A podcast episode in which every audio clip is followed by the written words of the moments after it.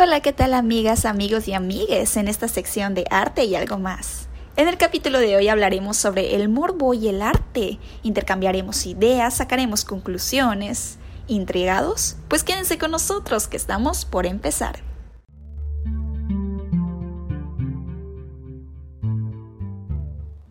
Hola, hola, buenos días, buenas tardes, buenas noches a todos. Mi nombre es Sara Elisa y junto a mis queridísimas y estimadas Fabi y Noemí les damos la bienvenida a este segundo episodio en donde hablaremos acerca del morbo humano y cómo el arte ha jugado con el público poniéndolo a prueba en diferentes situaciones, evidenciando esta parte de la condición humana. Esperamos que la pasen bien y de paso aprendan acerca del arte y su papel en nuestra sociedad. Claro que sí, un gusto poder saludarlos y compartir con ustedes nuevamente. Como ya dijo Sara, el día de hoy hemos seleccionado un tema que yo creo que a muchos les llama la atención o sienten cierta atracción, el morbo. A ver, cuéntenos, para ustedes, ¿qué es el morbo? Mm, bueno, Fabi, yo he escuchado esta palabra en diferentes contextos, pero como mujer y el rol que desempeña mi género en la sociedad, lo he entendido como aquello que produce curiosidad ante lo prohibido. Y el sentimiento que me produce es hacia algo desagradable, muy parecido a una escena de violencia de una película, en donde se siente una revoltura en el estómago y que te hace preguntarte y al mismo tiempo darte cuenta de hasta dónde podemos llegar. Así es, justamente con esos dos ejemplos que das me llega directamente la sensación que describes. Verdaderamente el morbo provoca curiosidad ante nosotros. Hay algo en nosotros que nos hace querer mirar, aunque sepamos de antemano que no nos va a gustar lo que vamos a ver y que nos va a dejar una sensación desagradable. Y aún así lo hacemos. No sé, ¿tú qué opinas, Noemí? Bueno, fíjate que para mí el morbo es esta atracción hacia algo que te genera emociones encontradas, desde la repulsión hasta la fascinación. Pero lo curioso es que originalmente la palabra no se va para ese sentido. Desde su etimología, la palabra morbo proviene del latín morbus, el cual su significado es literalmente enfermedad. E inclusive aún podemos escuchar terminologías médicas con esta palabra, como la obesidad mórbida, por ejemplo. Y es que fíjense que morbo se refiere hacia las características físicas de debilidad o palidez durante la enfermedad, o la tendencia en las enfermedades mentales de enfocarse hacia temas de enfermedades o la muerte. Quizás de ahí toma esta connotación negativa y hasta siniestra. Por eso quisiera que hoy platicáramos un poco acerca de esta condición humana, porque no es cosa de solo algunos, sino que todos en algún momento hemos experimentado esa ola que nos lleva a indagar y navegar en lo desagradable e incómodo del morbo. Este es un tema que me intriga mucho, y a decir verdad, este tema es algo de lo que no siempre se atreven a hablar, y como que ya viene siendo hora, ¿no? Esta parte de nuestra condición como humanos, y no lo digo de manera morbosa, lo digo de manera sana. Por ello, a lo largo de este episodio iremos respondiendo de dónde proviene, qué lo alimenta, podemos superarla y cómo es que el arte juega con el morbo haciéndolo visible. Continuando con esto, me gustaría comenzar a hablar del tema analizando de dónde proviene ese instinto, cuál es su origen y qué lo antecede. Fíjate que leyendo al respecto no se tiene claro de dónde proviene el morbo, ni psicológica ni fisiológicamente. Pareciera que es algo innato en el ser humano. Y es que desde su definición, la palabra morbo puede definirse como una curiosidad o atracción insana hacia eventos o acontecimientos desagradables. Y es que la curiosidad es algo innato en el ser humano. Pero ¿por qué nos atraen estas notas o eventos terribles? Pareciera que no hay una respuesta clara. Desde el campo de la ciencia, las ramas de la psicología y la sociología existen ciertas aproximaciones como que pareciera que es un tipo de aprendizaje por observación o aprendizaje vicario, o que se relaciona esta observación con la capacidad de interiorizar y empatizar las consecuencias negativas del observado. De igual forma, han habido experimentos relacionados hacia la exacerbación de la adrenalina, o como le dicen coloquialmente, el subidón de adrenalina, sin nada concluyente. Entonces, podríamos decir que el morbo es esta curiosidad o atracción hacia algo desagradable o inclusive prohibido, como lo sexual y sus perversiones. Claro, que refiriéndonos a lo negativo. Claro que sí, Noemí. Como has mencionado, el morbo se ve movido por lo prohibido, y aquí es donde entra la cultura, la moral y la sociedad. ¿O qué opinan ustedes? Pues realmente no hay nada concreto de dónde proviene esta atracción hacia lo prohibido. Según los psicoanalistas, el saber, el presenciar o ser víctima de algún evento terrible desestabiliza el yo, que es propiamente la construcción del individuo, o al menos así lo entiendo.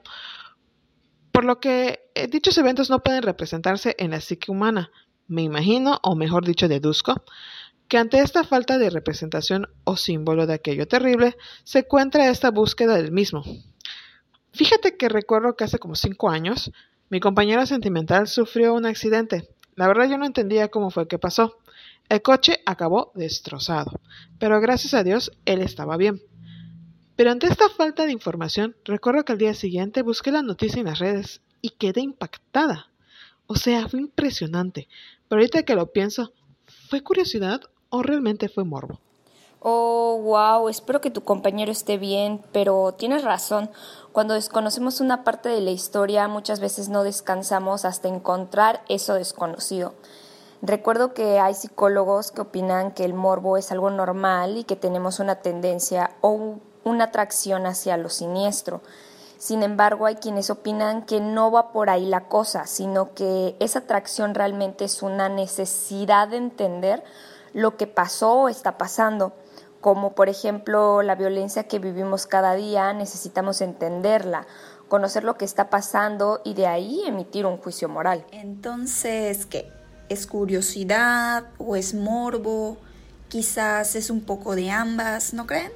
Recuerdo que leyendo se refieren al morbo como curiosidad mórbida, pero cuando hablamos solo de curiosidad solamente ya no es tan malo. Es decir, que la curiosidad tiene un impacto más positivo y más aceptado que el del morbo, que como ya recalcaron mis compañeras, tiene un significado más negativo, pero cuando de la mera curiosidad se pasa hacia lo morboso, es algo que no está muy claro por lo que veo. Y los límites. ¿Cuándo podríamos decir que es demasiada curiosidad morbosa? Muchos te dirían que cada quien tiene sus propios límites, pero ¿es así de subjetivo? ¿Y los demás no importan? Yo estaba leyendo un blog de psicología que, así como lo sexual, el morbo debería de ser consensuado o al menos todos los involucrados deberían de ser capaces de consentir, como por ejemplo en estos documentales sobre las víctimas de los campos de concentración, la mayoría de los sobrevivientes debieron consentir o estar de acuerdo a que se exhibieran estas imágenes o grabaciones de testimonios. De hecho, estos museos que hay sobre la Segunda Guerra Mundial o sobre la Inquisición son conocidos como turismo oscuro o mórbido, ¿no es así? Sí, sí, eso es muy cierto. Existe esa clase de exposiciones y claro que es verdad. De hecho, cuando aún se realizaba la feria de Shmaquil, sí recuerdan, ¿no? Cuando todo esto eh, se realizaba en la normalidad presencial antes de la pandemia, había una exposición de objetos de tortura o algo similar, pero incluso hasta la exposición de fenómenos o animales con malformaciones, por así decirlo, es decir, tú estás llegando a la feria y es lo primero que escuchas al llegar al área de juegos. Eh, conoce al perro con cinco patas. La niña que no obedeció a sus padres. Mira cómo ha terminado. Y todas estas afirmaciones, seguidas por una canción de suspenso y en tono misterioso que te incita a querer entrar. Y aunque tú estás consciente que puede no ser real, pero el simple hecho de que pueda ser algo desconocido y extraño cae en esa categoría, ¿no? Por más falsa que sea, ahí vamos a verla. Digo, es casi, casi un deber. Es obligatorio pisar la feria porque si no, ¿realmente fuiste a la feria? Tienes mucha razón, Fabi. Yo confieso que jamás he entrado a esas exposiciones. Subirme a juegos mecánicos sí, pero no he entrado a esa exposición tan peculiar. Deshonra yucateca, ¿eh? no, la verdad, me pudo más esta sensación de vergüenza y pudor. Esos son mis límites. Bueno, yo sí, la verdad, y por lo mismo que estamos hablando, por morbo. bueno, bueno, y ya que tocamos este tema de las exposiciones, ¿qué relación tiene este tema con el arte?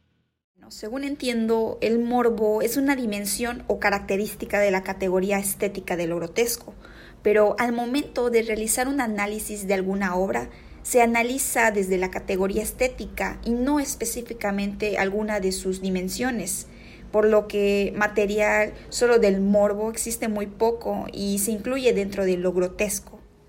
Pero sin lugar a dudas de que hay este factor en el arte, lo hay.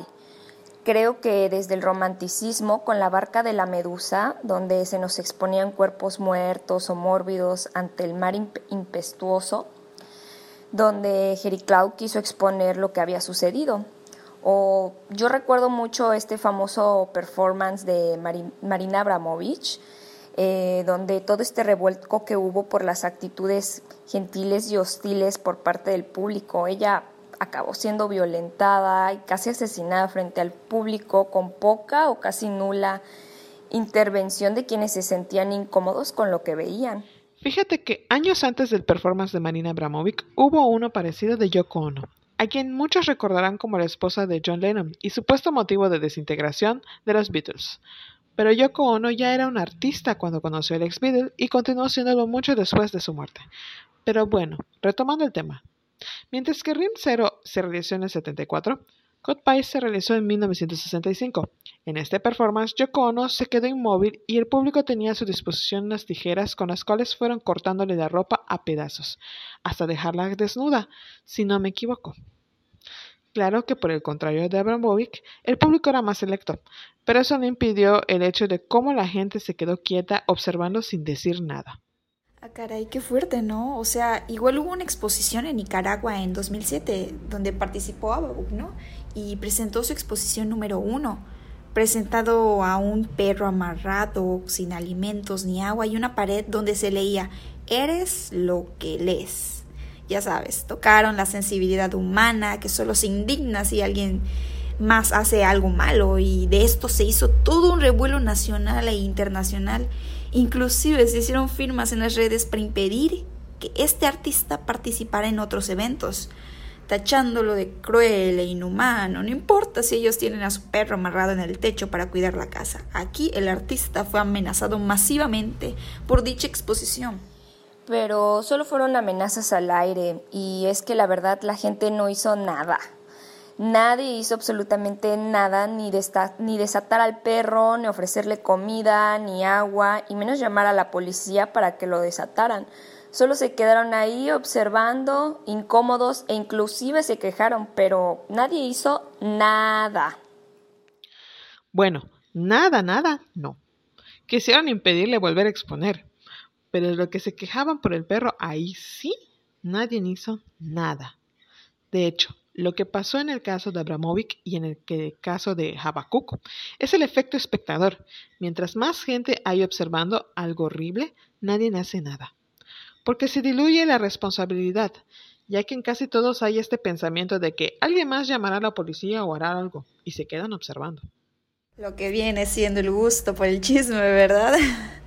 Pero qué situación más terrible, más mórbida. ¿Y ustedes creen que podemos eliminar esa parte de nosotros? Yo creo que no. Creo que lo único que podemos decir es cuándo es demasiado.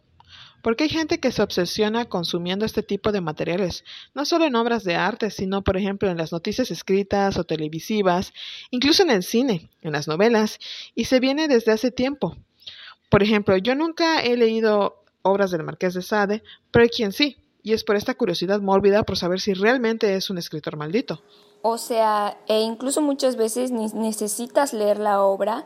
Si te gana esta urgencia por saber de qué trata, te puedes poner a leer a alguien que haya realizado un análisis o un ensayo de dicha obra. Incluso está en Wikipedia, de ahí puedes saber si ya es suficiente o si el morbo te mueve y vas por la obra completa, ¿no? Sí, fíjate que yo hago mucho eso. Por ejemplo, la última vez leí sobre Lars von Trier y su infame película The House That Jack Built o La Casa de Jack, no específicamente por la película, sino por la obra de arte realizada con cadáveres falsos que se presenta ahí. Y ahí quedé. Creo que es una película que requeriría demasiadas agallas de mi parte ver. Y es la de menos, creo, porque existen más películas y más terribles como la clásica El cien pies humano o A Serbian Film. Y te juro que me puede, esos son mis límites. Es que si hablamos de cine, creo que nunca terminaríamos. Y también está la televisión, los libros, como menciona Noemí. Creo que hay muchas obras visuales y escritas que exponen eventos e incluso conductas que no son agradables e incluso transgreden los límites socialmente morales y los objetivos. A ver, díganme, para ir cerrando, ¿ustedes qué opinan, chicas? Para ustedes, ¿qué es el morbo? Personalmente yo podría concluir con que el morbo es la parte de la condición humana, es decir, que esté ahí, ¿Para qué? No sé. Desde mi manera de entender la vida diría que está ahí como parte de los instintos oscuros de la vida, siendo parte también de nosotros. Pienso particularmente que está ahí para ser trabajados, así como las emociones negativas deben aprender a controlarse y trabajarse el morbo es cosa que nos concierne a todos como sociedad. La dificultad de esto que mencionas pienso que radica en que justamente, socialmente, nos vemos bombardeados por todos lados de estos estímulos negativos, que en lugar de jugar en pro de una curiosidad positiva, que nos brinde herramientas de crecimiento, nos vemos enfrentados ante una curiosidad mórbida, la cual vamos alimentando como una droga y volviéndolo en casos muy extremos una adicción. De otra forma, no habría quienes pagan por ver violaciones, asesinatos y demás atrocidades en la Deep Web. Efectivamente, 100% de acuerdo. Para mí, el morbo termina siendo una curiosidad mal guiada, o en otras palabras, estimula de forma negativa, porque en definitiva, todos somos curiosos por naturaleza. La pregunta que debemos hacernos es, ¿qué cosas me causan curiosidad? ¿Con qué me siento atraído? Sí, totalmente. Con esto que mencionamos me reafirmo a mí misma que el morbo es el desprendimiento de la biofilia, es decir, del amor por la vida, por el saber reconocer y de alguna manera aferrarse a la, energía del amor, resulta ser una vía para ir superando el instinto del morbo. Se trata de ir alimentando la curiosidad con cosas que sí valgan la pena. Exactamente es como la comida. Todo en la vida es el alimento, desde lo que le damos a las plantas o animales para comer, que luego nosotros comemos, hasta el alimento que le damos a nuestra mente, es decir, a nuestras ideas y por consiguiente a nuestros actos. Es decir, si malnutrimos nuestro cuerpo con sustancias adictivas, nos irá pidiendo más de eso y rechazaremos la comida sana, los buenos hábitos y etcétera. El morbo es eso, si lo alimentamos, se vuelve una adicción de la cual será cada vez más complicado salir de ella. Yo lo relaciono íntimamente con el diálogo de quienes, por ejemplo, fuman y dicen, ay, sé que me hace mal, pero de algo tengo que morir, o sé que está mal, pero no sé cómo dejarlo. Lo digo porque yo fui fumadora durante cinco años, por eso pongo este ejemplo, y la única forma de dejar de hacerlo fue tener fuerza de voluntad, el decirme, a mí misma que eh, querer dejar de hacerlo y todos los días recordarme que no lo necesitaba, que en verdad lo que quería era un cuerpo sano. Y así como el cigarro está ahí abierto al consumo de cualquier persona, también lo está la curiosidad morbosa. Es parte de nosotros y de nuestro mundo. Sucede y aplica lo mismo para el morbo o cualquier otro hábito destructivo de nosotros los humanos. Son parte de la chamba que nos toca hacer como individuos y como sociedad el tener que trabajarnos no es una cosa de un día, un mes o algunos años. Es un trabajo de toda la vida que tiene su recompensa en el vivir bien. Y es el arte uno de los medios que ha hecho visible esta condición, como ya lo hemos platicado. Ha puesto a prueba al público con su moral, tradición y cultura. Ha demostrado lo contradictorios, sádicos, repulsivos que podemos llegar a hacer pero también ha contrapuesto en otro tipo de obras la bondad, el amor, la compasión, etc. Así es, chicas. Por ello me gustaría invitar a todos los que nos escuchan a reflexionar con preguntas como las que me hacías, Fabi, sobre qué cosas causan curiosidad o con qué cosas me siento atraído. Así es, eso y alimentemos nuestra curiosidad con cosas que nos enriquezcan y detengámonos ante los estímulos de curiosidad mórbidos que no nos dejan nada y que aparte nos producen una sensación de incomodidad. Y otra cosa muy importante que ante situaciones que no veamos bien, no nos quedemos sin hacer algo. Detengamos lo que sepamos que está mal. No seamos espectadores pasivos que solo critican lo que está mal. Así es, muchas lecciones y aprendizajes. Y yo creo que nos podemos quedar con esto, ¿no? Bueno, compañeras, fue un gusto poder platicar con ustedes nuevamente en esta sección. Muchas gracias a todos los que nos estuvieron escuchando en este capítulo de hoy. Gracias por su asistencia. Esperamos poder contar con ustedes en el próximo capítulo. Les mando un fuerte abrazo y muchas gracias por estar aquí. Sí, un gusto. También la paz increíble. Gracias a todos los que nos escucharon el día de hoy. Gracias, chicas. Nos vemos en el siguiente capítulo, al cual están todos invitados para el cual estaremos hablando de la educación artística y el arte.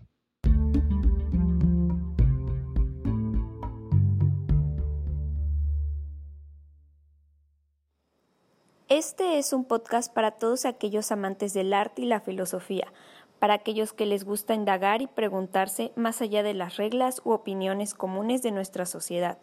Sintonízanos para más en el siguiente episodio. Adiosito.